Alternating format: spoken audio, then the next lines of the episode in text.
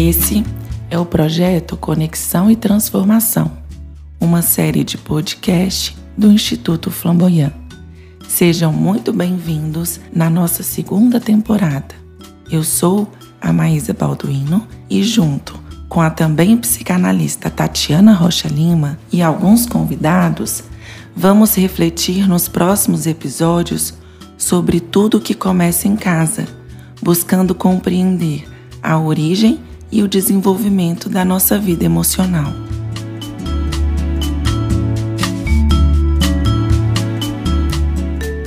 Olá, pessoal. Eu sou a Maísa e hoje vamos pensar sobre um engano o de imaginar que o crescimento nos torna totalmente independentes? O dia 7 de setembro se aproxima e a data histórica me parece um bom momento para refletir sobre o que é, de fato, independência.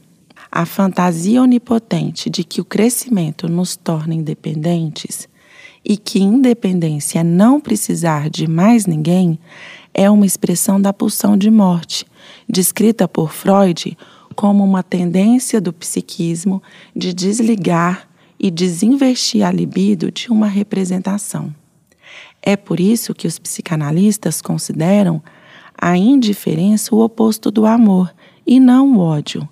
Para a psicanálise, a autonomia emocional seria um termo mais apropriado para nomear algo possível e maduro de conquistar o que é a interdependência. Uma vez que a vida comunitária é imprescindível para a sobrevivência, todos dependemos de uma rede social. Todos somos interdependentes. Somos, em alguma instância, vulneráveis e, a qualquer momento, totalmente dependentes. Assim como na história do Brasil, quanto mais uma relação se fundar em exploração, dominação, manipulação e violência, mais difícil será alcançar a maturidade emocional. Autonomia emocional é poder pensar por si só, sentir-se capaz de tomar decisões e ter a maturidade de se responsabilizar por cada uma delas, usufruindo assim da liberdade e do bom senso. Do ponto de vista emocional, só é possível caminhar rumo à interdependência quando se reconhece a autonomia do outro.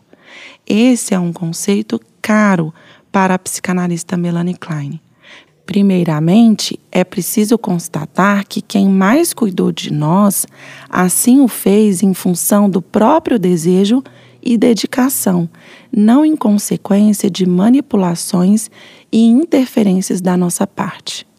Ao internalizar essa noção, caminhamos para o amadurecimento, nos sentindo reais, pois se o outro é autônomo e separado de mim, ele existe. Logo, também posso existir. Essa condição permite experimentar gratidão e reconhecer que precisamos da comunidade para bem viver. Uma relação criativa será potencializada pela liberdade.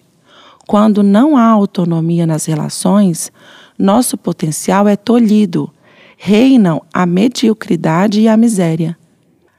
A expansão da liberdade é o principal fim e o principal meio do desenvolvimento o qual consiste na eliminação das privações de liberdade que limitam as escolhas e as oportunidades das pessoas de exercer ponderadamente sua condição de agente.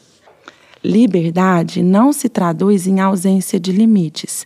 Pelo contrário, requer o pleno exercício da reflexão, da ponderação, justamente o que arroubos autoritários volta e meia ameaçam reprimir. É equivocado pensar que o crescimento é conquistar uma total liberdade e independência. Não precisar de mais ninguém e se sentir completo.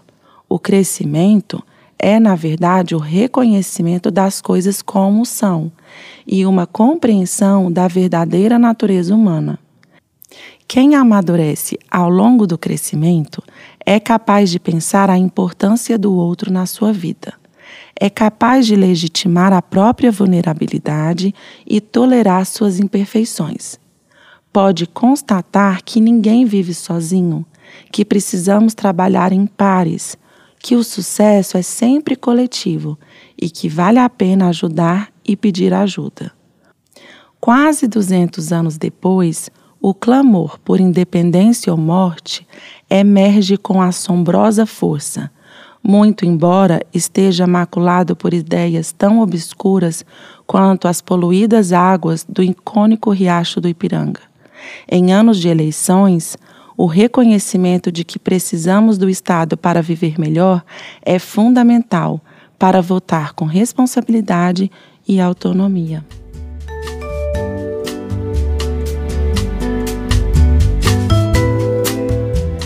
Esse foi mais um episódio do projeto Conexão e Transformação. Acompanhe por aqui o nosso próximo encontro